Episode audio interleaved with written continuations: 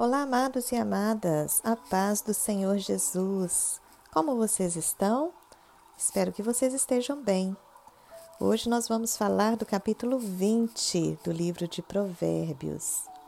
Eu gostaria de meditar com vocês no verso 3, que nos diz: Honroso é para o homem o desviar-se de contendas, mas todo insensato se mete em rixas.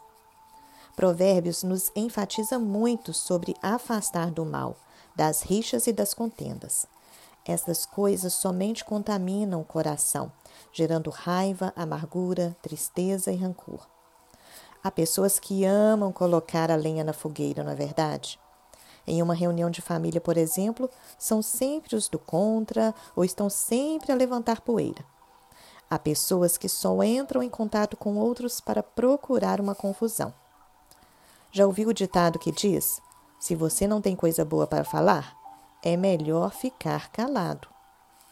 Pois Provérbios nos adverte a desviar, sair fora dessas rixas. Vemos um exemplo de Abraão, que era um homem pacificador. Quando os pastores dele e os de Ló estavam brigando, ele propôs a Ló escolher uma parte da terra e ele ficaria com a outra parte, e assim apaziguar a contenda. O que nós poderemos fazer para apaziguar quando surge uma contenda?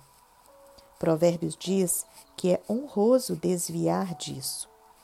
Às vezes é melhor se calar no momento e esperar os ânimos baixarem, para depois falarmos com calma. Ou deixar para um momento mais oportuno, se for o caso.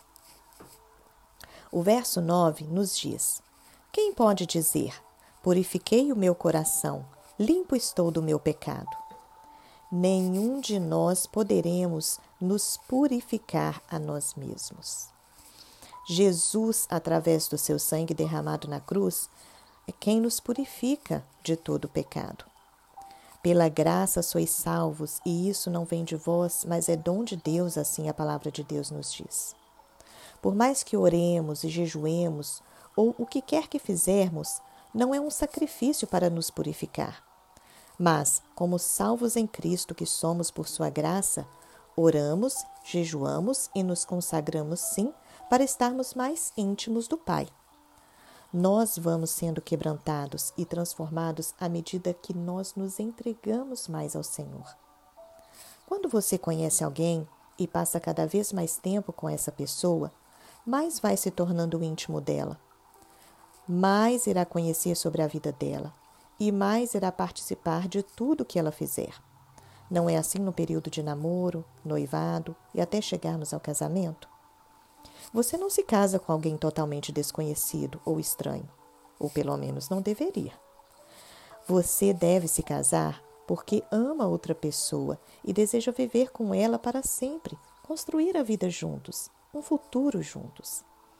Assim somos nós com nosso Deus. Ele já pagou o preço por nós. Cabe a nós vivermos a vida que Ele tem reservado para nós, nos achegarmos a Ele com intimidade. No verso 22 nos diz: Não digas, vingar-me-ei do mal, espera pelo Senhor e Ele te livrará. Não queira fazer justiça com as próprias mãos. Deus tudo vê. Ele contempla tudo o que acontece ao nosso redor. Se te acusaram, se te caluniaram, ou queiram se aproveitar de você, ao invés de retribuir o mal com o mal, na mesma moeda, ore ao Senhor, entregando a situação nas mãos dele. E ele fará justiça por você. Ele é fiel para te livrar e te abençoar. Qual a injustiça que você vem sofrendo? Se aconteceu com você, não se sinta uma vítima. Não abrigue ódio no coração. Mas perdoe, ore e leve a Deus essa situação. Peça ao Senhor para te limpar de qualquer sentimento de raiva ou ressentimento. Não é que você vai ser amigo de quem lhe ferir. Deus não te pede isso. Mas sim que você libere o perdão e sinta-se livre para seguir a sua vida. Há muitas enfermidades causadas por emoções reprimidas, como falta de perdão, ressentimento, mágoas e muitas outras. Então, reveja como está o seu coração com relação a coisas que talvez você esteja guardando ao longo do tempo, coisas do passado, que ainda estão abrigadas em teu coração. Se possível for, coloque no papel Escreva, escreva uma carta para Deus. Expresse ao Senhor e peça perdão e perdoe também. Peça a Deus que te limpe, que cure a sua dor interior. Você vai se sentir mais leve e, à medida que for sendo curado, sentirás uma sensação de liberdade maravilhosa que somente Cristo pode lhe dar. Experimente isso.